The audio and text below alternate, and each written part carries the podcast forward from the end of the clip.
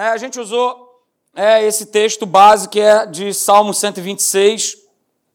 E eu coloquei aqui alguns versos né, do, desse salmo.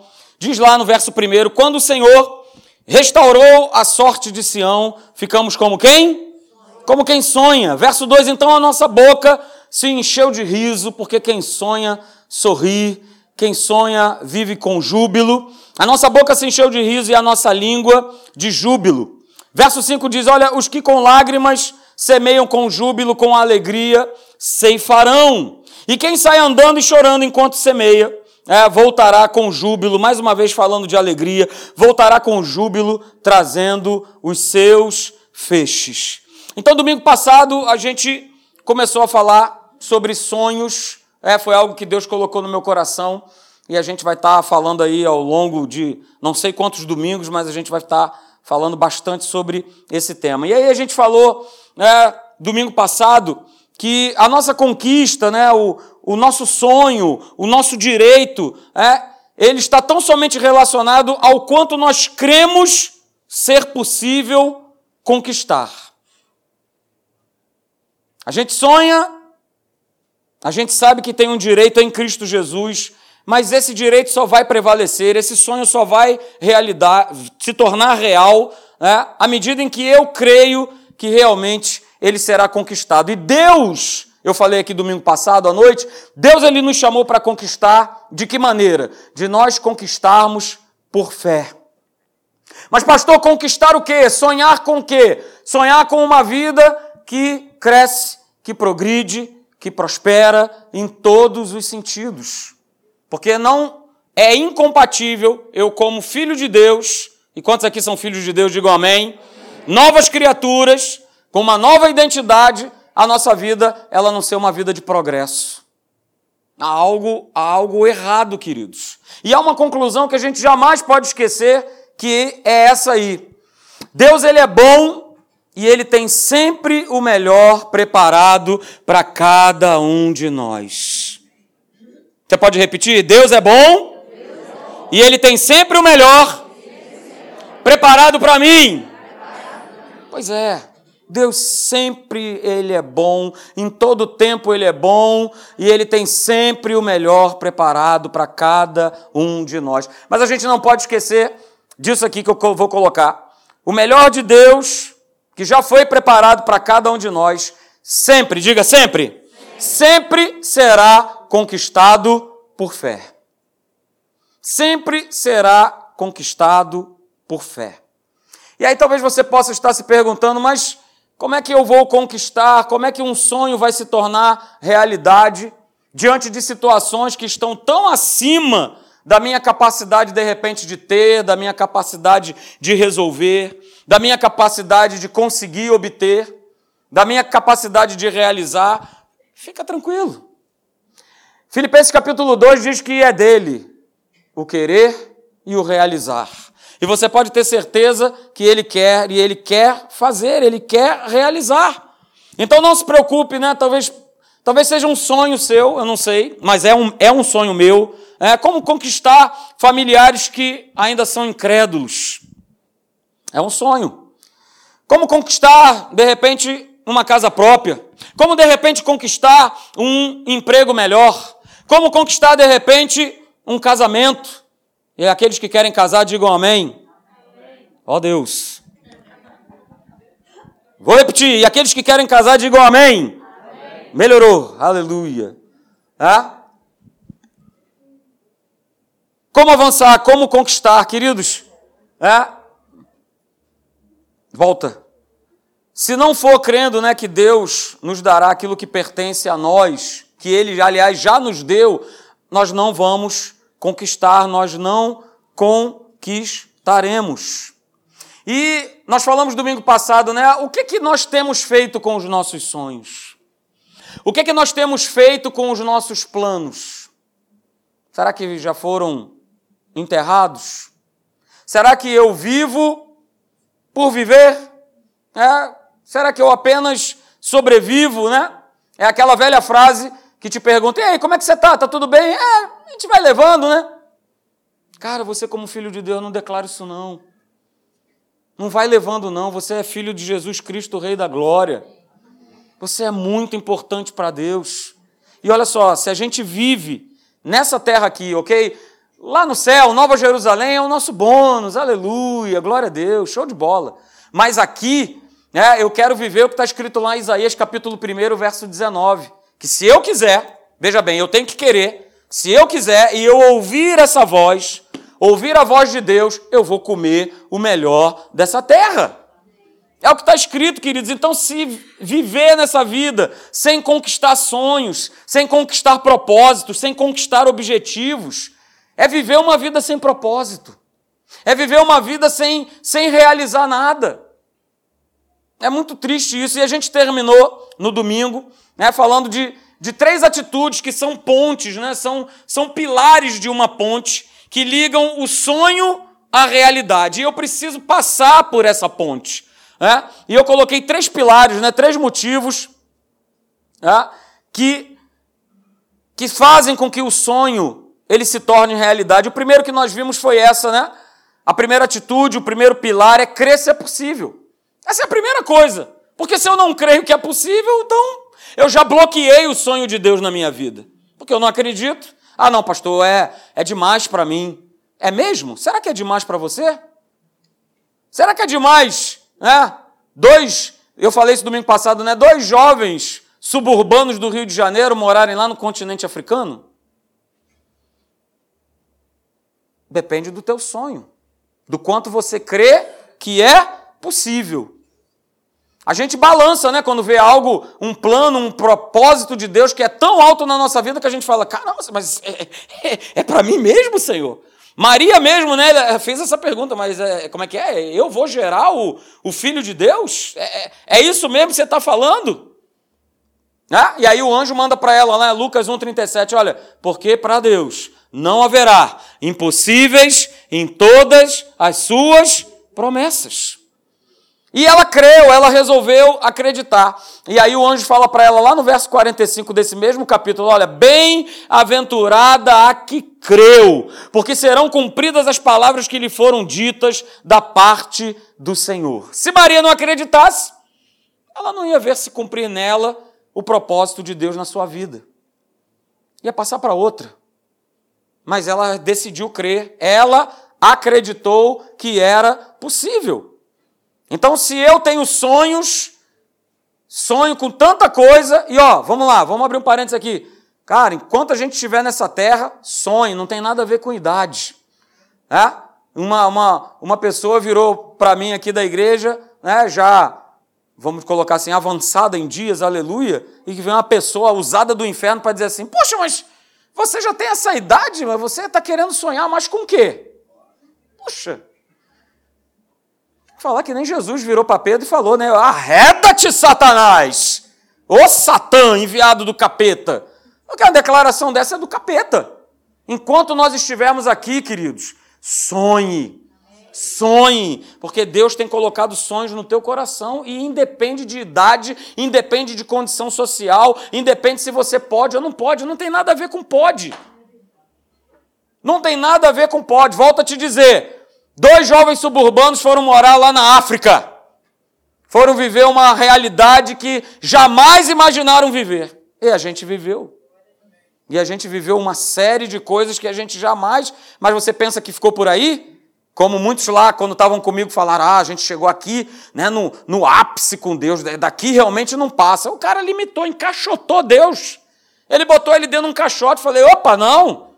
Isso aqui não é o máximo que Deus pode fazer mas não tem nem máximo com Deus. Cada hora ele vai só acrescentando mais, acrescentando mais e acrescentando mais e mais e mais e mais. Mas eu preciso crer que é possível. Eu preciso confiar. Outra coisa que nós falamos é o seguinte: né, não tem como o sonho se tornar realidade se eu tenho cultivado uma imagem interior que não é correta. Então nós precisamos cultivar uma imagem correta ao nosso respeito. E eu falei aqui no né, domingo passado que existem três imagens que falam a respeito de nós. A primeira é a imagem que as pessoas têm ao respeito, ao teu respeito, e que na maioria das vezes, 99.9 é negativa. É para dizer que nem disse para essa senhora, ó, oh, você quer sonhar o quê? Vai sonhar com o quê? Mas qual é a cidade que tu quer sonhar? É uma imagem que uma outra pessoa tem a respeito. As pessoas têm imagens ao nosso respeito. Ok. Né? A outra é a imagem que você tem mesmo. Você mesmo tem de você. E a terceira imagem, que essa é que é legal, é a imagem que Deus tem ao teu respeito. Uh, aleluia! A primeira e a segunda imagem, ela mesmo que não adianta de nada. Porque essas duas primeiras imagens, elas são manipuladas pelo demo. Elas são manipuladas por ele. Manipula uma pessoa e às vezes até mesmo nos manipula. Para dizer, ah, quem sou eu? Pobre, miserável pecador. Como é que isso vai acontecer na minha vida? Às vezes nós fazemos esse próprio diagnóstico de nós mesmos, mas está errado, queridos. A gente precisa viver como nova criatura. Nós recebemos da parte de Deus uma nova identidade. 2 Coríntios capítulo 5, verso 17. Se alguém está em Cristo, nova criatura é. As coisas passadas, antigas, ó, ficaram lá para trás. Não nos pertence mais. E aí nós falamos, né? Eu vou cultivar de que forma é, uma mente saudável, aquilo que Deus tem ao meu respeito. É, a respeito de nós né, renovarmos a nossa mente com a palavra, não é isso? Porque aí sim a verdade vai mostrar quem realmente nós somos e o que nós podemos conquistar. Pastor, quem é que mostra o que eu posso? A palavra. Porque você é o que a Bíblia diz que você é, e não o que os outros dizem a teu respeito. Você é o que a Bíblia diz que você é, e não o que você acha de si próprio. Mas é o que ela fala sobre você. É o que ela diz ao teu respeito. É isso, é o que vale. E a terceira atitude que nós vimos aqui é a determinação. Sem determinação a gente não conquista. Sem determinação a gente não segue adiante. Sem determinação nós desistimos de sonhar. Sem determinação nós desistimos de conquistar. Nós não vamos desenvolver isso, queridos. E aí, né, tudo nos influencia. Legal, a palavra de Deus é a nossa influência número um. Mas a gente precisa saber o seguinte: a gente precisa estar perto né, de alguém que tem fé, que tem ânimo, que tem determinação para conquistar, e você pode ter certeza que você vai se encher desse mesmo espírito. E o contrário também é verdadeiro. Está aí a história de José, que aliás a gente vai começar a entrar nela a partir do próximo domingo. É? Ele cometeu um grande erro que foi compartilhar o seu sonho com quem? Com seus irmãos. E o que, que os cabras fizeram? Jogaram José literalmente para baixo. É? Jogaram ele na cisterna, fizeram o que fizeram na vida de José. Então, quando a gente está perto de alguém, queridos, é, que tem fé, que tem ânimo, por isso a gente incentiva tanto. Olha, participa do congresso, participa do seminário, e vai, e isso, vem para cá, olha, as mulheres se, se reunindo, né? E os homens aí estão ficando para trás, não pode ficar para trás, homem, vamos, vamos se reunir, o homem só quer se reunir para comer churrasco, jogar bola. Então, a mulherada está se reunindo por quê? Porque percebe a necessidade né, da presença de Deus, de ser, né, receber esse toque maravilhoso da presença de Deus. Então, a gente falou sobre isso. E hoje, né, a, gente, a gente vai ver cinco características de quem sonha inspirado por Deus. É, mas antes da gente começar a falar, né, você pode abrir aí tua Bíblia, eu coloquei o texto aí para você ver também. Você conhece Salmo 37, verso 4, diz: Agrada-te do Senhor, e Ele satisfará o quê? Satisfará os desejos. Ele satisfará os sonhos que você tem no teu coração. Agrada-te do Senhor e Ele satisfará os desejos, os sonhos do teu coração. E nunca se esqueça, sabe? Deus, Deus ele tem, ele tem muito prazer, ele tem muita alegria em nos abençoar. E aí eu quero ver baseado nesse texto, né, essas cinco características de quem sonha inspirado por Deus. Né, e que os sonhadores digam amém. amém. Aleluia! Isso aí. É? E então quem sonha tem algumas características que fazem presente na vida desse sonhador que somos nós. A primeira delas é essa aqui, queridos. Aleluia. Primeira característica é essa: saia da sua zona de conforto. E tem tudo a ver com sonho. Primeira característica é essa: saia da sua zona de conforto. Gênesis capítulo 12, eu botei aqui, não. Gênesis capítulo 12, verso 1, abra lá sua Bíblia. A gente vai, vai ler muitos textos aqui nessa noite, então fica aí com a tua Bíblia ou eletrônica aberta, porque a gente vai percorrer muito. Gênesis capítulo 12, verso 1, diz assim: Ora, disse o Senhor a Abrão: Sai da tua terra, da tua parentela e da casa do teu pai, e vai para a terra que eu te mostrarei. Olha que proposta de Deus foi essa. Abraão estava confortavelmente na sua casa, juntinho de papai e mamãe, tranquilão na dele, e aí Deus ele lança essa proposta. Abraão, olha só, larga tudo que você tem, larga teus parentes, larga teu pai, e melhor ou pior, né? Ele fala assim: olha, vai para uma terra que eu te mostrarei. Ele não falou, Abraão, você vai lá para Orlando brincar com Mickey, vai ser tão bom.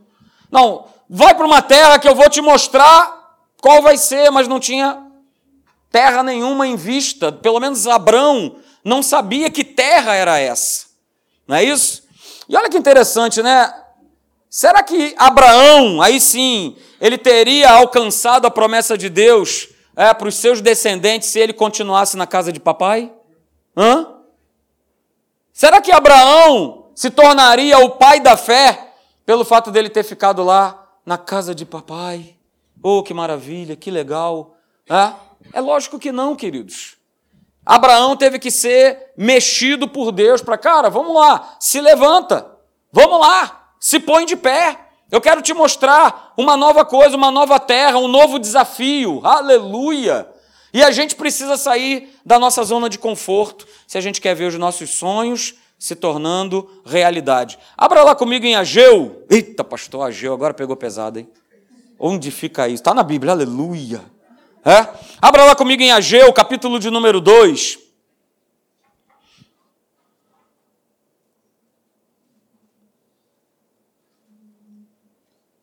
Ageu, capítulo 2, verso 1, Ageu 2, 1. Diz assim: No segundo ano do rei Dario, no sétimo mês, ao vigésimo primeiro do mês, veio a palavra do Senhor, por intermédio do profeta Ageu, dizendo, verso 2, Fala agora a Zorobabel, filho de Salatiel, governador de Judá, e a Josué, não é aquele Josué não, de Moisés, hein? Ok? A Josué, filho de Josadac, o sumo sacerdote, e ao resto do povo, dizendo, verso 3, Quem dentre vós, que tenha sobrevivido, contemplou esta casa na sua primeira glória? Falando a respeito da destruição do templo. E aí ele fala no verso 3: como é que você vê agora? Como é que vocês veem agora? Não é ela como nada aos vossos olhos. Verso 4: ora, Pois, ser forte, Zorobabel, diz o Senhor, e ser forte, Josué, filho de Josadac, o sumo sacerdote, e tu e todo o povo da terra, ser forte, diz o Senhor. E aí, olha aí, grifa na tua Bíblia, e trabalhai porque o povo estava, ó oh, dia, ó oh, azar, não tem mais templo para a gente adorar. Olha, até rimou, aleluia. É? Ó oh, dia, ó azar, não tem mais templo para a gente adorar. E estava todo mundo paradão. E veio é, o Espírito do Senhor através do profeta Ageu e falou assim: Olha aí, galera, chegou a hora de trabalhar, porque eu sou convosco, diz o Senhor dos Exércitos. Aleluia! Vamos lá, está na hora de sair da zona de conforto. Queridos, a nossa maior inimiga para nós sairmos da tal zona de conforto são as desculpas. Ah, mas isso é, isso é muito difícil.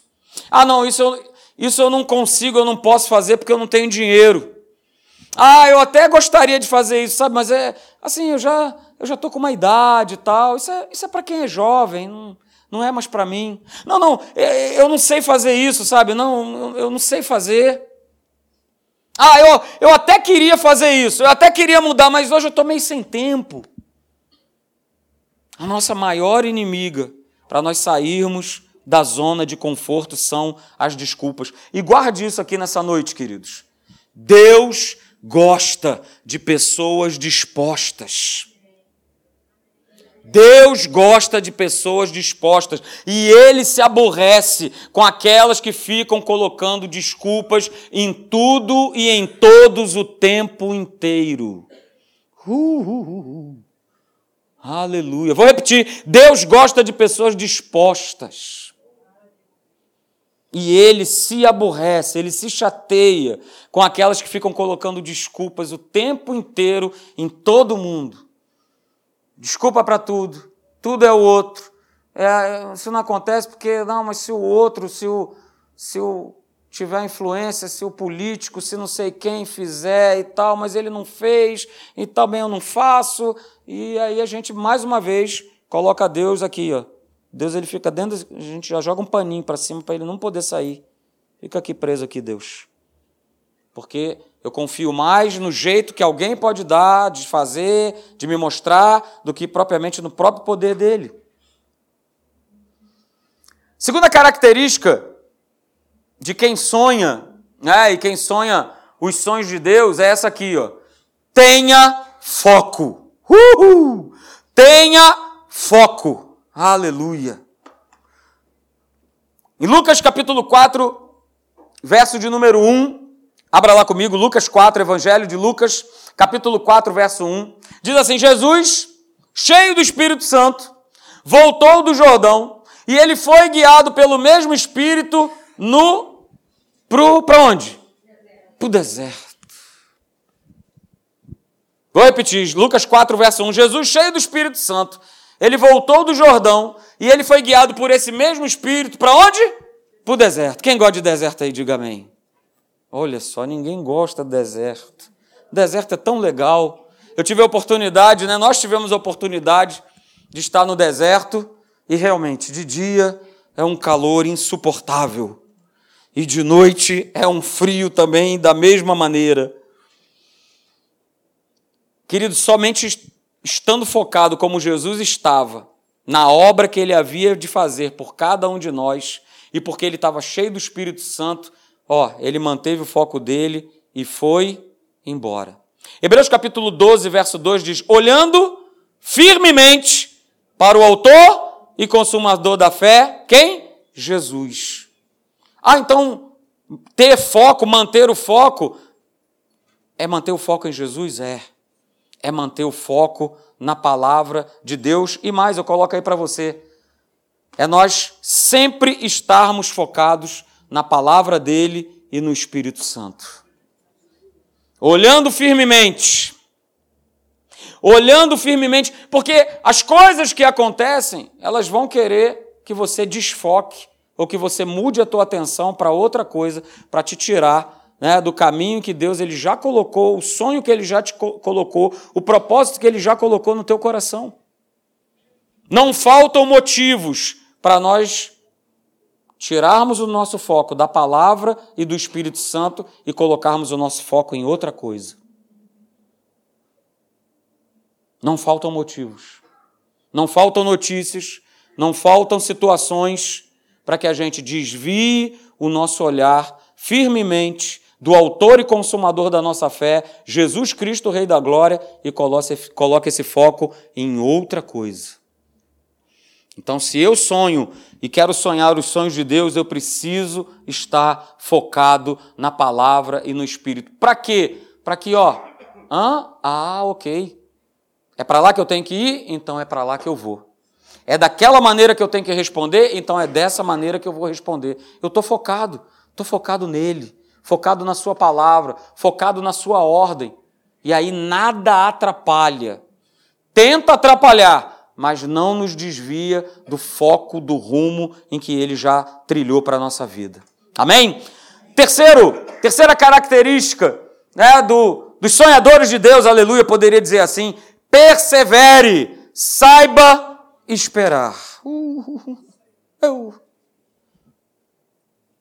Vivemos no mundo do, do fast, né? Tudo, tudo tem que ser rápido, tudo tem que ser instantâneo, tudo tem que apertar o botão e puff, aparecer. Não é isso? Eu sou da época, vou me entregar aqui, aleluia, onde eu abri aquele computador quando chegou lá na Marinha, com aquelas letrinhas verdes e você clicava na tela e ficava. Mas eu ficava feliz da vida, porque antes era máquina de Ô oh, meu pai, máquina de datilografia, Olivete 98. Quem aí pilotou uma dessa? Aleluia. Se entregaram, todos se entregando, aleluia. Maravilha. Pois é, quando eu comecei a pilotar uma dessa, chegou essa telinha de fósforo verde e eu ficava todo feliz. Mas aí foi passando, né? Pentium 1, Pentium 2, Pentium 3. E cada vez que você ligava, vambora, caramba, é, é mole, é muito lento, é muito... porque a gente quer rapidez nas coisas. Mas com Deus não é assim. Nós fomos para a África, né? Levamos 10 anos para ir para a África. E todo um processo que ele começou lá atrás, me mostrando algo, e foi passando o tempo. E eu fui vendo, eu fui vendo um bando de gente indo para um monte de lugar, e eu ficando. Ia para outro monte de lugar, e eu ficando. E eu lá falei, rapaz, persevere, saiba esperar. Isaías capítulo 40, verso 28, você conhece esse texto? Isaías 40, 28 diz: Não sabes, não ouviste que o eterno Deus, o Senhor, o Criador dos fins da terra, ele nem se cansa e nem se fatiga? Aleluia! Não se pode esquadrinhar o seu entendimento. Verso 29, ele faz forte ao cansado, ele multiplica as forças ao que não tem nenhum vigor. Os jovens, eles podem até se cansar, se fatigar. E os moços de exaustos caem. Mas os que. Mas os que. Não, não, está fraco. Esse lado. Mas os que. Mas os que esperam no Senhor, eles renovam as suas forças, eles sobem como águias. Por que, que sobe com águia? Porque a águia é o animal que é, voa mais alto, por cima de todas as situações e de todos os problemas. Por isso ele nos compara com as águias. Eles renovam as suas forças, eles sobem com asas como águias, eles correm e não se cansam, eles caminham e não se fatigam. E queridos, nesse caminho da espera, nesse caminho da perseverança, duas atitudes são necessárias para que eu me mantenha perseverante e que eu saiba esperar. A primeira delas é essa: eu preciso renovar todo dia a minha mente com a palavra de Deus. E aí eu coloquei o texto aí de 1 Coríntios 15, 58, que diz assim: Portanto, meus amados irmãos, estou falando como se fosse para vocês. Portanto, meus amados irmãos, sede firmes, inabaláveis e sempre abundantes na obra do Senhor, sabendo que no Senhor o nosso trabalho, a nossa espera, a nossa perseverança não é, não é vão, não é enfadonho, não é cansativo. Porque se nós estamos esperando no Senhor, se nós estamos nos mantendo firmes e inabaláveis, a nossa esperança, o nosso sonho, ele não é vão. Essa é a primeira. A segunda, para quem persevera, para quem sabe esperar, é essa aí. Confie em Deus. Pastor, mas isso é o óbvio. Pois é, eu adoro pregar o óbvio. Confie em Deus. Salmo 121, né?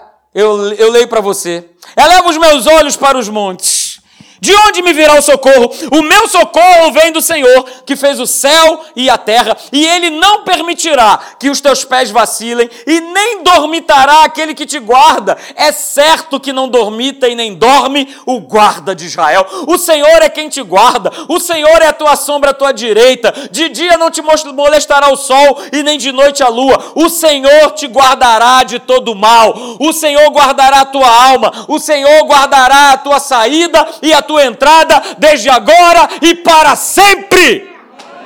Confie em Deus.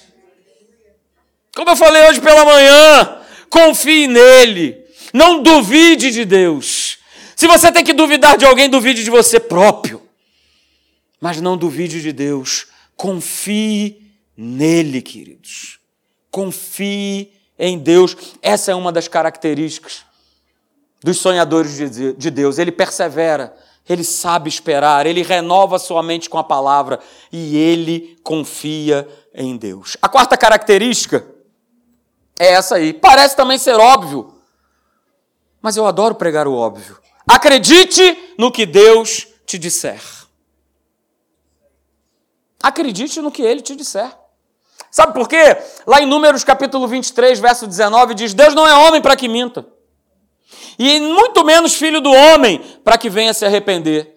Porventura, tendo ele prometido, não o fará? Ou tendo falado, não cumprirá? Cara, se ele falou, da época do Júlio, basta uma palavra do meu Deus para o milagre acontecer. O tempo e a distância não vão resistir. Se ele falou, ele vai cumprir. Se ele falou, ele vai cumprir. Pastor, mas quando? Eu preciso para ontem. Uh, é mesmo? Pois é. Mas ele vai cumprir. E eu vou te falar, ele não chega nem cedo e nem tarde demais. Ele chega na hora que você e eu, nós precisamos. Hebreus capítulo 6, verso 18, diz lá o texto que é impossível que Deus minta. É impossível que ele venha a mentir. E lá, né, eu coloco aí para vocês, Provérbios capítulo 16, verso 1. Na nova tradução da linguagem de hoje diz: "Olha, as pessoas elas podem até fazer planos, porém é o Senhor quem dá a última palavra." Uh, aleluia. Aleluia, Senhor. Aleluia! Porque quem bate o martelo é Ele, então fique com aquilo que Ele te disser. Fique com aquilo que Ele te disse para fazer. Não abra mão da sua palavra, da sua voz, daquilo que Ele disse para você fazer. Se Ele não falou nada, fica na tua, fica quieto, não se precipite. O sonho é dele colocado no nosso coração. E faça aquilo que ele pediu para você fazer, faça aquilo que ele te disser. Foi exatamente o que Maria falou para os serventes nas bodas de Caná. Olha só, fazei tudo o que ele vos disser, o que ele vos mandar. Façam tudo o que ele vos disser. Se ele mandou encher a taça com água, enche a taça com água. Mas acabou foi vinho, a gente não quer água mineral. Hello, Jesus! Você está meio doidão aí? A gente não quer água mineral, a gente quer vinho. Faz o que ele te mandou fazer. Pastor, mas não tem lógica nisso, queridos. Vou falar que nem o pastor Hélio fala. Entra aqui sem a tua cabeça. Depois você cata ela lá do lado de fora. Mas entra aqui sem cabeça. Entra aqui com teu coração. Porque é com o coração que que se crê. Não é com a minha cabeça. A minha cabeça vai querer o lógico. A minha cabeça vai querer, não, mas é, tem que acontecer, é assim, né? Como foi para ir lá para a África. Né? O lógico era, tem é, esses requisitos, é, requisitos. E um dos requisitos era que eu tinha que ter instrutoria. Mas instrutoria lá dentro da Marinha. Ser instrutor lá dentro, dar aula lá dentro. E Deus ele é tão maravilhoso que era justamente isso. Nunca compartilhei isso com ninguém. Obrigado, Senhor. Deus é tão maravilhoso que o meu superior sabia que eu dava aula na escola Atos. E ele pegou e falou assim: rapaz, está tudo certo para você aí, só tem uma coisa que está te impedindo, que é a questão de você não ser instrutor. Você não dá aula aí numa tal de uma escola? Falei, dou. Você tem alguma filmagem de você dando aula? Falei, tenho. Entra aí. Ele entrou no site, apareceu lá o vídeo, eu dando aula, ele congelou esse vídeo, imprimiu a imagem de eu dando aula, né, e aparecia assim, o púlpito lá da Tijuca, lá com as pessoas na frente. Ele pegou aquilo ali, calma aí que eu vou lá falar com o almirante, botou debaixo do braço e subiu.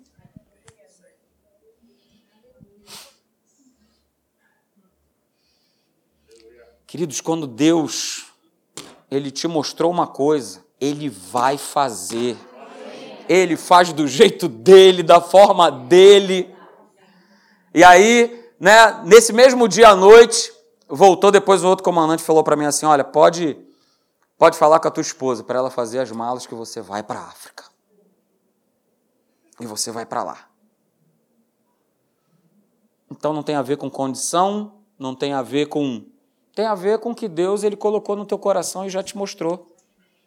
Opa, tomei posse disso para minha vida, ele vai fazer. Ele vai mover, ele vai movimentar. Ele vai fazer, queridos. E a quinta e última característica é essa aqui. O meu sonho tem que passar por pessoas.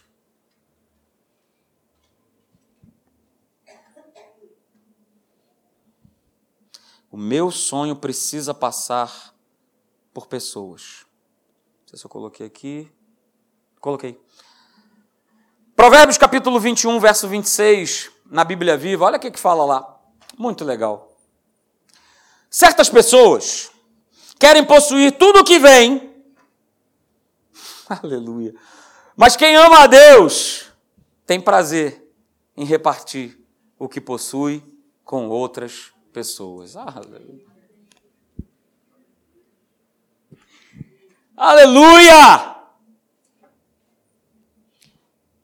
Certas pessoas querem possuir tudo o que vem, mas quem ama a Deus tem prazer em repartir o que possui com outras pessoas. Repita comigo. Seja um milagre. Não, está muito fraco. Seja um milagre na vida de outra pessoa. Agora você vai falar para quem está do teu lado: seja um milagre na vida de outra pessoa. Seja um milagre na vida de outra pessoa. Queridos, o nosso sonho passa por pessoas. Voltando ainda a falar da África, nossa, quanta gente foi abençoada por conta desse sonho nosso ter sido realizado. Nós abençoamos muitas pessoas pelo fato de nós termos lá, termos ido lá. Muita gente, muita gente foi foi abençoado porque Deus ele quando te abençoa, quando ele concretiza um sonho na tua vida, ele está olhando para quem está ao teu redor. E aí olha só essa frase maneiríssima, aleluia. Não fui eu que falei não, foi esse cabra aí que cada vez mais eu me convenço que ele é um cabra de Deus. Há duas formas para viver a sua vida. Uma é acreditar que não existe milagre. A outra é acreditar que todas as coisas são um milagre. A gente escolhe sonhar e saber que esse sonho sempre será um milagre vindo da parte de Deus. E que a gente vive esse sonho todo dia, ou pelo menos deveríamos viver esse sonho todos os dias da nossa vida.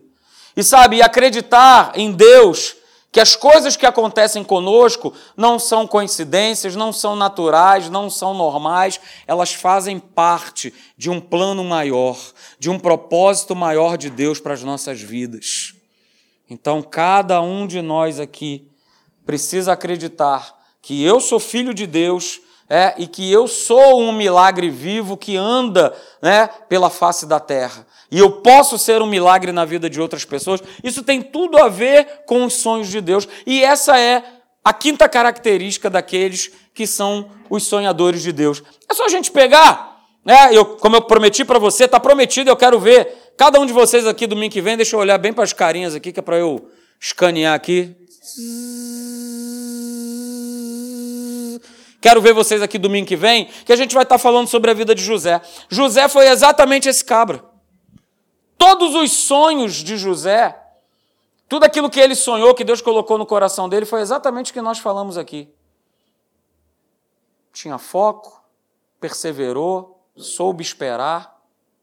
Não é isso?